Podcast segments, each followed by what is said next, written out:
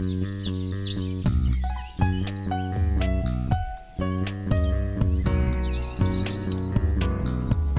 迎收听《来一口垃圾》，我是 Amy，我是心怡。这一集我们想要跟大家聊聊最近在加拿大发生的森林大火，还有在全球暖化状况下，我们人类面临的极端气候。那不晓得在台湾大家知不知道最近加拿大森林大火的事情？六月底的时候，我们就这边开始有一波热浪，你知道吗？我知道，就是我妹也有传讯息给我说，他们居然四十几度，我觉得超夸张的。对，那几天真的是超级热，就我可能早上十点在外面走路，我觉得像在台湾的。正中午的时候，那个太阳是很烫的，照在你身上。我有看到一个，也是你们那边西岸的某一个小村镇吗？嗯、还是怎样？它最高温有到达将近五十度，四九点多度。对，然后你知道后来怎么了吗？是怎样？就那个小镇，它是在加拿大西岸，在温哥华东北方的一个小村庄。星期天六月二十七号的时候，创下加拿大最高温四十六点六，然后第二天星期一再次打破纪录到了四十七点九。然后到第三天又再次打破纪录到四九点六，然后第四天它就整个烧起来了啊！原来在四九点六之后就烧了。对，所以最后那个小镇有百分之九十被烧掉，然后有数百人没有家可以回了。但大家应该有没有及时撤离啊？我看新闻是说两个人罹难啊，但是现在大家家里房子财产什么都没了，所以还蛮辛苦。就现在去买菜或是到处都可以看到有人在帮他们募款。这就是气候难民了，而且就我看的新闻，那火好像来势很凶。就有居民说，当时他发现小镇南边出现了那么烟，然后十五到二十分钟之后，整个镇已经被大火吞噬了。这个要逃超快的耶，对，所以很难逃啊。嗯，对啊，通常被烧了那些地方，就比较说多是原住民所居住的地方，哦，比较深山里。对，然后他们本来就是比较生活会辛苦一点的，然后他们现在家又被烧了。嗯、对啊，这就谁会想到住在加拿大好像很北很冷的地方，然后最后是变成气候难民的原因是家被烧了这样。对，而且其实除了加拿大，现在全球很多地方有类似这样的有山火的状况，像是去年美国西岸，我不知道你还记不记得，那个时候也是加州、奥勒冈州还有华盛顿州也是狂烧。对啊，就每年的这个季节都是有一些大火、山火的很严重的新闻。我还记得是是去年还是前年的澳洲也是这样狂烧。对对，而且我那时候也蛮夸张，就是华盛顿州在我我现在住的地方的正南边嘛，然后那时候他们那里狂烧，嗯、我们家这里天空都是橘色，而且都闻得到烟味。我有印象。对啊，然后那个那个也蛮惨的，就是有嗯数以万计的居民吧，也是被迫迁移。嗯、然后加拿大现在因为已经有太多森林大火了，大概有超过三千平方公里的土地被烧掉。从这个夏季开始，已经出现了一千一百四十五个山火啊，哦、那这个数量是大概十年来同一个季节平均的三倍。这么就是比以前多很多。那因为最近真的烧的太厉害，嗯、所以我们国家已经把它当做是一个紧急状态，派出军队来一起帮忙救火。那那现在状况如何？最近还是一样烧得很严重。你知道我、嗯、我刚好上周之前已经订好要去露营。对，我们住西安这边嘛，但是我们就往东边靠内陆一点去开，然后到去的前一周，就是开始有听说，哎、嗯，有山火什么，然后才意识到哦，有山火，然后去查一下，发现天呐，整条我们的路线几乎都会遇到山火，哦、然后就是这次在开车的时候，过程就常常会看到直升机飞来飞去，就是直升机下面拖个水桶去救火，这个画面完全都演绎了什么叫杯水车薪啊，对 对，很辛苦啦。他们我们就觉得说山火面积这么大，好像这样也很难救。我记得去年的时候也是烧的很厉害，但是后来大家也不能怎么做，就是只能让它烧完这样子。对啊，对啊，嗯、这次就更夸张的是。我们到第二天的时候，在我们露营的场地，那个那个场地旁边是一个很大的湖，然后我们去年有去，就是那边环境很好。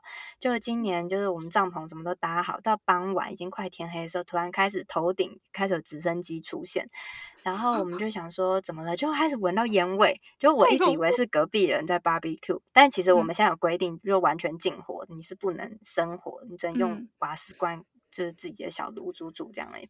嗯，就很多乡民看凑热闹，感觉就大家一起冲到湖边去，然后就看到那个直升机是一台接着一台这样一直来来接水，嗯，去救火。然后那那个时候就感觉有点，因为那个直升机的声音很大，然后烟味很重，又看到他们一直这样急救，嗯、就会有一种漠视感。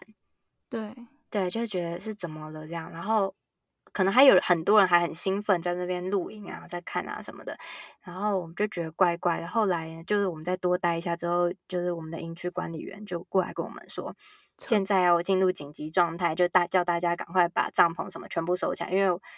等一下，我们如果说要走，我们随时都要走，就是不晓得风向怎么吹，不晓得等一下会不会烧过来我们这里，所以必须半夜逃命。太恐怖了吧？真的很恐怖。那是几点的事？你说快天黑，八九点的时候。对。然后露营呢，很多人都是开那种露营车，他露营车是一个拖车，后面再接一个很大的车厢，所以他们那些要要全部绑回去什么，然后其实。这是一个很大的阵仗，而且这边露营很多人就一住可能住好几个礼拜或是一两个月这种，哦、是、哦，所以他们是家里的家具、盆栽，然后什么帐篷啊、电灯什么都签好，就是哇，弄得。非常豪华的，就会想说哇天啊，大家都要这样收了，然后那时候已经快天黑，就真的开始所有人就开始打包，然后很多拖车什么都已经上上到车上，就准备要逃命这样，然后我们隔壁那个。嗯营区的人，他就还不等通知，就自己先逃走。然后我们也一直在查网络，就觉得说这个地方我们人生地不熟，说半夜我们要驱离的话，到底要往哪里走？对。就后来我们又再去看一下管理员，嗯、然后因为直升机已经停了，然后他们就说我们现在还是属于警戒状态，嗯、但是他们蛮确定现在这个山火已经控制住了，是 under control，、哦、所以就。就是就是小心讲，对，反正我们帐篷也收了，嗯，所以后来我们大家都睡车上，就整晚就是要警戒的。哇，好，真的耶，好紧张哦。对啊，是蛮恐怖，但是到隔天早上就没有烟味，然后后来我们隔天再看，才发现原来那个火就在我们正隔壁很近的地方。嗯，所以才闻到。那他们算是这样发现的蛮早的吧，才有办法很快控制这个火势。可能吧，我也不晓得，只是觉得真的是山火无时无刻就是突然就出来的感觉。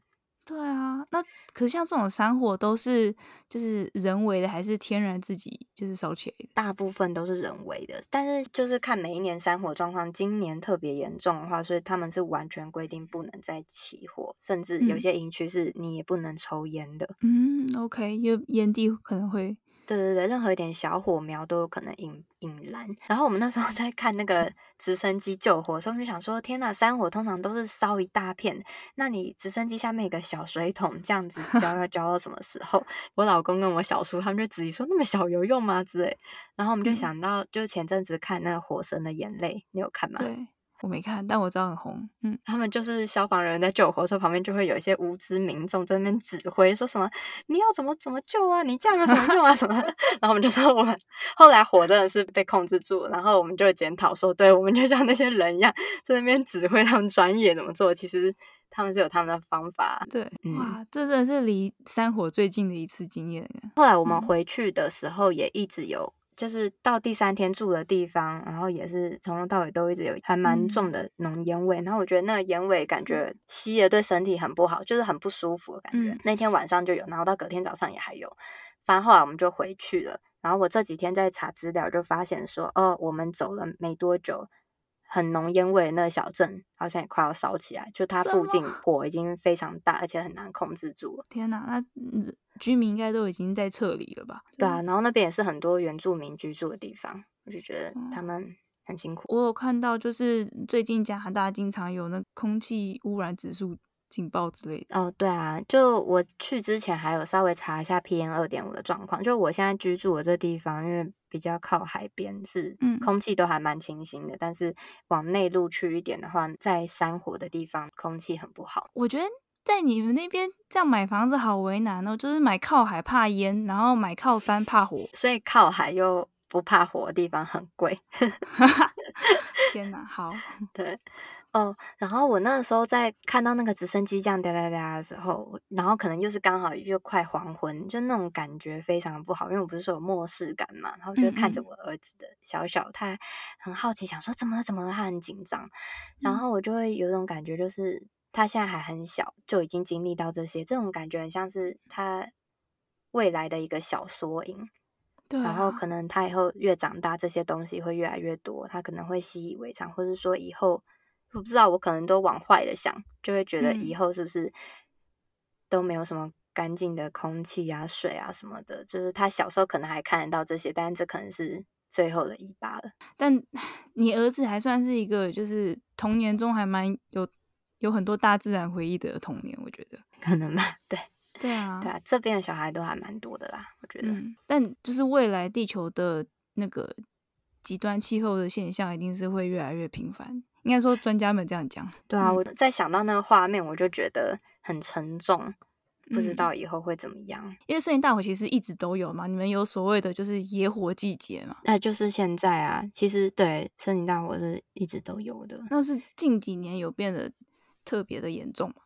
我觉得是这样哎、欸，我还有问我一个朋友，就是他是在这边出生的，他说只有近几年来，就每一年好像烧的很严重，会烟味什么。他从小到大其实以前没有这么明显。这次在查资料的时候，就发现说，气候科学家他们发现森林大火发生的频率和全球暖化是有相关的。最近可能像澳洲、印尼、加拿大还有。阿拉斯加、美国的西西北、西南跟东南，还有南美智利跟西欧，都有出现大量毁灭性的森林大火。嗯嗯嗯，对啊。然后像以美国西部来说的话，就是现在森林大火的面积超过一千英亩，就是有这样这么大的面积的发生的比例，已经是一九七零年代的十倍了。十倍这么多？对。是，现在森林大火是越来越多，所以跟全球暖化是有关系的，而且会越来越，这是个恶性循环吧？因为森林大火就是烧，然后二氧化碳释放，而且又减少了树木。对对对，就是加剧暖化。嗯，那些专家他们说原因就是因为气候暖化，然后导致春天跟夏天温度会变高嘛。嗯，重点就是春天会提早到来，那就会让雪提前融化，所以让土壤提前干燥，而且干燥的更久。那因为土壤这样子干燥太久，再加上夏季又温度变高，就是森林会出现一个又干又热的紧张状态。然后这种状态下，最近北美就很容易会被一种森林害虫，是一种小甲虫侵蚀。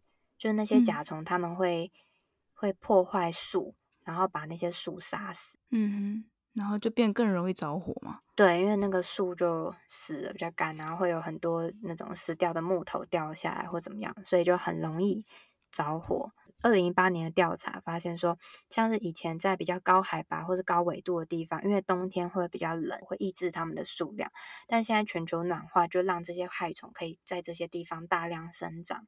嗯，然后从二零一零年开始吧，这些虫已经杀了。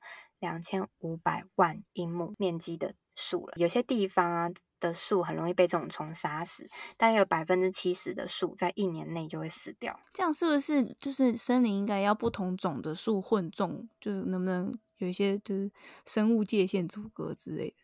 嗯，这个我也不太清楚诶，但我只是觉得听到这个数据觉得很夸张，因为树通常不是都可以活超久的嘛？啊、但是因为这个虫的关系，就有大量树在一年内就死亡，哦，好伤心。这也是像你刚刚讲，就是这种恶性循环，因为天气太热，所以让这些虫更多，然后这些虫更多之后，就会让这些树更容易烧起来。但烧起来之后，释放更多的温室气体，然后又让气候更热。所以以后极端气候会越来越极端，然后越来越频繁。然后你知道，就是刚刚我们不是讲到加拿大那个小镇呢、啊，它到底是怎么烧起来的吗？就是他们现在调查是因为。火车、铁路的火花引起，对，太小火了吧？对，所以我我看到的时候我也有点傻眼哎，就是本来想说可能什么烟蒂或者人 camping 就是点火就算了，但是因为火，如果说是以火车、铁路火花的话，那真的很难控制啊，因为到处都有火车在开啊。对啊，那哇，这就是这就是老老天的安排了，真的是太干太热，所以随便一点怎么样都很容易会点燃。对，就是我查到资料，他说，二零一九年就有一百起的大火是由火车、铁路的火花所引起的。那火车其实蛮容易点火的耶。对，所以现在就铁路局也要开始警惕，就是尤其是他们在这种很极端气候当中行驶的时候，他们必须要很小心。但是到底要怎么样很小心，觉得很难。那不然一边一边行进一边洒水，就是一个洒水火车这样。对，我觉得可能之后会有这样子的装置出现吧。对啊，不然怎么办啊？傻眼。对啊，我有我有看到，就是说今年因为稍早，就是六月底七月初的那个热浪嘛，所以导致今年的山火季节开始比较早。好像往年 BC 省是八月才会变成就是最旺的时候，但现在才七月就已经这么就很旺了。嗯，我觉得有可能呢，因为我们去年七月初的时候有去露营，没有这样子，嗯、太夸张哦。我们今天录音的现在这个时候是七月二十三号。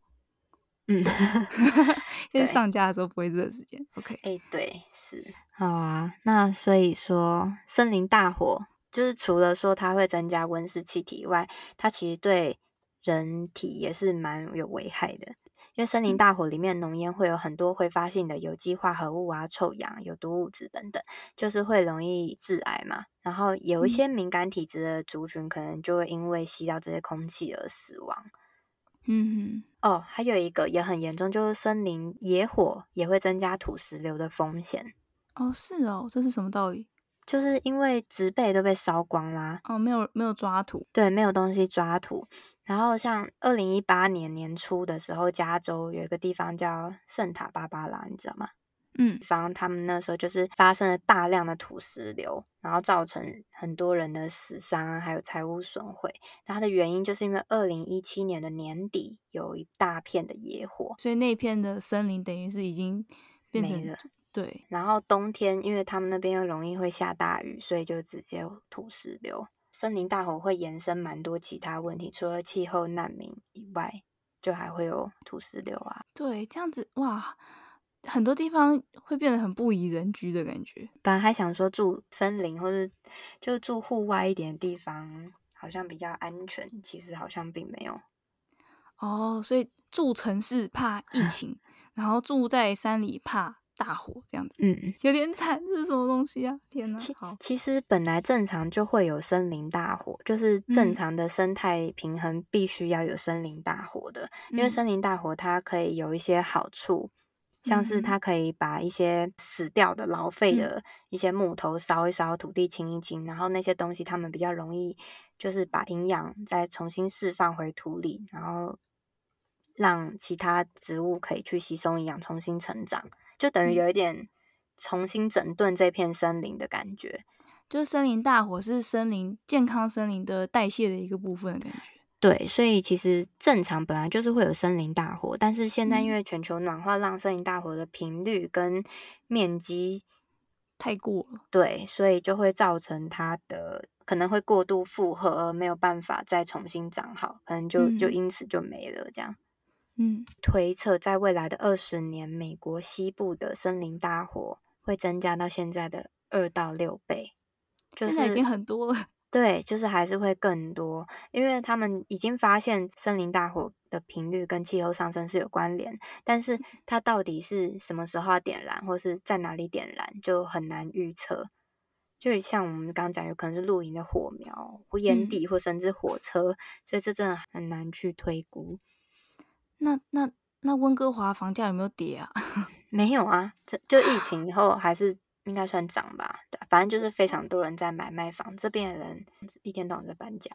哈，好，我不能理解。OK，嗯，而且他们还有说，就是目前虽然知道说森林大火是跟那个小甲虫有关系，但是也不知道说气候温度上升会不会还其实还是有。更多其他的森林害虫出现，或者是说有其他的植物的疾病出现，那那些可能都会引起森林大火。就现在还没有发现，但是不无可能会有这样。暖化可能会造成森林的成长速度会有变化，或者是说会改变森林物种的分布和多样性。简单来说，就是暖化可能会造成森林有很大的改变，样貌改变。嗯，牵一发而动全身的感觉。然后现在他们就是说要避免森林大火。就只能先尽量清除森林里面一些死掉的木头啊！哦，是这样，因为怕它们就烧起来这样。对啊，对啊，死掉木头比较容易烧起来。嗯，然后，但是其实像以美国西部或者像加拿大来讲的话，有些森林的面积太广，你真的很难是去做到。所以，他们目前目标可能就先清除跟人居住比较附比较靠近的森林的死木，这样。嗯，或是能不能够就是砍出一道防火沟来之类的？我觉得这可能就是未来的人必须要跟这个极端气候共存的时候，他们会想到一些方法吧。对，现在其实也不止加拿大在烧，俄罗斯那边的森林也是在大火中。嗯，就是其实为什么我就觉得很妙，都是这种就是纬度蛮高的地方在烧大火。哦，有可能会不会是因为以前他们天气比较冷，然后比较不容易烧，所以他们的影响就比较大，就是他们的树就比较是那种不不耐烧的，就是很容易点燃的树。哦。我好像有这样印象，就针叶林特别容易烧的印象。现在等于是极端气候是全球到处都是正在发生中，像我们我们现在录音的当下，这个这一周就是中国的大水的问题才刚发生。然后前一阵子在西欧德国那边的洪灾也是也才刚发生，然后再更往前一点，就是七月初六月末加拿大那边的热浪的问题，就是一开始我们提到的嘛。我有查到说加拿大那时候曾经有一周超过七百人被热死这样的状况。你说也是热浪那个时候吗？热浪那时候，而且就是 BC 省而已。对，我觉得超夸张的。嗯。然后说这个热浪的程度是百年甚至一百五十年难得一见的严重程度。那为什么会有这么多的极端气候？就大家会发现，嗯、呃，如果听过极端气候这个词，也都是跟全球暖化这个词绑在一起的。我之前在 IG 上有做一篇贴文，不知道大家记不记得，是关于极地喷射气流的。然后那次做那个贴文的契机，是因为那时候在美国德州的极端的低温，然后造成很多家甚至还停电啊，干嘛的，然后水管爆裂啊，因为结冰啊或干嘛的，然后就也是。很大的灾情。那德州那边通常应该是一个比较温暖或高温的地方，为什么会没有人的家里设备是准备面对极低温的？所以当然会没有办法应付。这表示它不该出现在那边气候居然出现了在那边。所以，嗯、我那边贴文从极地喷射气流的角度来解释为什么会有这样的状况发生。然后，如果没有看过我们我们 IG 贴文的，我这边。简单讲解一下，就是极地喷射气流是环绕着北极圈、北极极地的一股在高空的很高速的一个气流。那这个气流的产生是仰赖于极地跟比较南一点的温带的温差形成的，比较暖跟比较冷的空气。这样形成的温差，在全球暖化之后，因为北极的温度上升，所以这个温差就变得没那么大了，导致仰赖这个温差而产生的喷射气流力道减弱，所以原本是一个很强劲的一个像很有弹性的橡皮圈的快速呃流动的这个气流，因为力道变弱，它就变成像一个松弛的橡皮圈一样，变成波浪状的，所以这个波浪状的气流就变成导致它没有办法把极地的冷气锁住。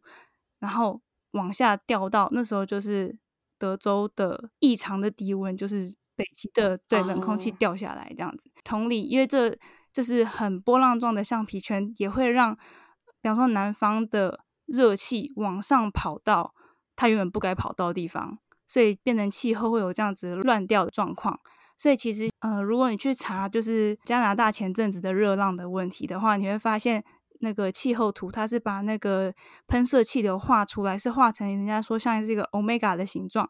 omega 就是中间凸起来，凸起来那个形状就是喷射气流的这个失去弹性的那个波浪状。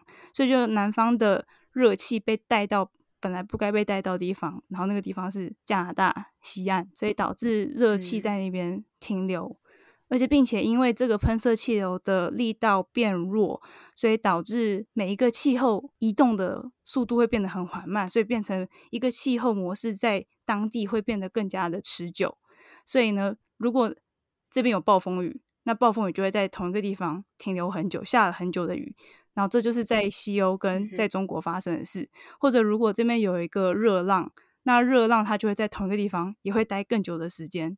这就是在加拿大西岸发生的事，嗯、所以就变成为什么会有极端气候往回倒？一开始的原因就真的是因为这样子全球暖化导致一个气候会在同一个地方停留过久，那任何东西停留过久都会造成极端。觉得蛮奇怪，为什么这个热浪刚好就来加拿大这种？像你刚刚讲的德州那边平常是很热，但为什么刚好那个很寒冷的气流就刚好跑到德州，而不是跑到其他地方？还是说它其他地方有，有可能会风水轮 流转？比方说今年是德州，明年换哪里这样子？反正就是乱跑，只是刚好就跑到那边，刚好是很难应对它的地方，然后就出事。但是我平常可能跑到就是会应对它的地方，那可能也还好，没事，就这样过，所以不会有人觉察。应该也不是，因为它就是一个松掉的橡皮圈嘛。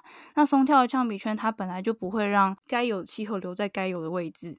它就是会往下往南松掉，所以只是灾区掉在中部、西部还是东部这样子而已。对啊，然后我有查到另外一个现象叫热穹顶或者是热盖现象，解释就是加拿大西岸那边之前的热浪的状况，就是如果在高空的地方有一个高气压一直压在那个地方不动的话，那不动的原因就是因为刚刚讲气流太弱，所以什么东西都动得很慢。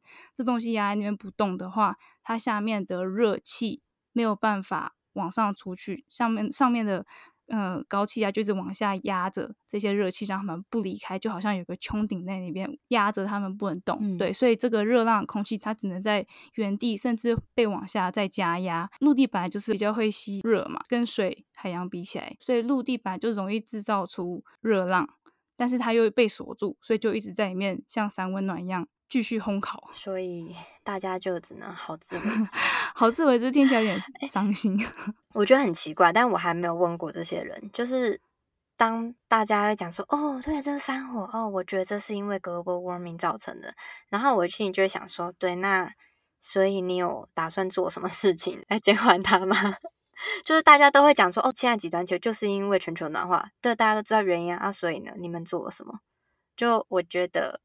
好像很少看到，其实大家知道，我觉得大家知识上知道是一回事，但实际体认到是另一回事。诶，而且很多人应该会觉得这不是我们能做什么，这是企业跟政府得做什么。可是企业反映在每一个消费者啊，是，是。但我觉得大家认知有一个落差，就他们可能没有办法立刻反映到这一点。那讲到这边就提一下，其实因为我们现在录音的时间是七月二十三号，然后其实今年的地球超载日快到了，不知道大家还记不记得地球超载日？就是我们在之前十二集的时候有介绍地球超载日是什么。反正简单来说，它就是有一个组织，他们会计算全球的碳足迹，然后来判断说我们今年全球的资源会在哪一天就用完。嗯。那去年的话是八月二十二号，就是说去年是在八月二十二号这一天已经把一整年的资源用完了。但是呢，今年的话是在七月二十九号，嗯，提前了非常多。但其实从每年的大趋势来说，今年的这个时间点比较对，然后是去年意外的延后了很多，就将近一个月的时间。原因就是因为疫情的关系。大部分人被关在家，或工厂必须要停工，然后可能飞机停飞，所以去年疫情在这一方面来讲的话，对环境来说是比较好的一个小喘息。但今年的话是七月二十九，也就是我们会在七月二十九号的时候用完一个地球这一年份的资源，然后接下来我们就是超支，嗯、然后我们已经超支多少？我们从一九七零年开始超支到现在。而且这个只是平均，就是全世界可能还有一些国家，他们不太有太多的电啊，或是其他的资源，所以所以他们可能还过着蛮原始的生活。那他们其实不太会超支很多。不过有一些先进国家，他们其实可能在二月、三月的时候就已经用完。对，就是两三个月用完一整年份的资源，就是这么浪费。应该是这样说，就是如果说全球的人都像那个国家一样。生活的话，嗯、他们在二月、三月的时候就已经把整个地球的资源用完了。嗯、大家有兴趣可以再去听我们的第十二集，了解更多。没错。好，今天谈论了很多，觉得听起来有点哀伤的极端气候跟现况。可是我觉得，就是我们还是不要太过悲观的看待地球的未来的气候，这是没有帮助的。因为太过悲观的话，我。应该很多人就会觉得可能自暴自弃啊，或我干脆我也没办法，我要做什么都还是会面临这样未来。我觉得这是没有帮助的想法，所以我们还是要很积极的采取气候行动，就是其实是来得及的，只是大家必须要非常积极的作为。所以从现在开始，一起来加入我们的环保生活吧。就我们也没有说到真的百分之百超级环保，但是我觉得如果你有把想要保护这个环境，还有子孙们的未来，当做你很重要的事情去考量的话，你就会慢慢的注意环保这件事情，然后慢慢的就让自己的生活更永续，然后影响身边人更有序。希望有一天大家都可以改变这个环境。然后，因为我最近一直在就补充我的。灵性学习的知识，就是为了我的催眠工作，所以我也想要从一个比较灵性的角度跟大家分享。就应该大家都知道吸引力法则这东西嘛，所以我就从吸引力法则来想。那你们知道，就是吸引力法则等于是你你心中想的什么，或者你吸引来什么，那你会你把能量放在什么地方上，你会把那个东西吸引到。你的生活中，所以如果我们都是很，我们一起很忧虑地球的未来的话，那我们等于是把能量放在我们忧虑的那件事情上，所以我们可能会一起具现化更多的灾难。如果是从这个方向来讲的话，而且这样会容易让一些人自暴自弃、不作为嘛，所以我们还是要抱持着地球会越来越好的愿景，并且我们要付出行动。因为以吸引力法则来说，你你当然不是你心中许愿了。事情就结束了。你许愿后之后，必须要做出很有诚意的行动，诚意足够说服宇宙，就是我是真的很想要这件事情的发生，我是真的很想要这个东西，这样宇宙才会被说服。然后，如果套到我们现在的嗯情况的话，就会变成我我们。第一方面要抱着地球会越来越好的愿景，二方面我们的积极行动就是我们要积极的采取环保行动，因为不然的话你，你你的信念跟你的行动是不一致的，谁会相信你呢？宇宙就不会相信你。所以其实某种程度上，现在有在积极做就是采取环保行为的，你们都是相信你们是能够跟地球一起走向一个有希望的未来的人。所以从现在开始，大家保持着积极的心态。觉得我们可以改变这个环境，未来会越来越好，然后积极作为，那未来就会变得更好。嗯，对，还要积极作为。好，那就订阅我们的 Podcast，然后 follow 我们的 IG，我们一起前进。这样。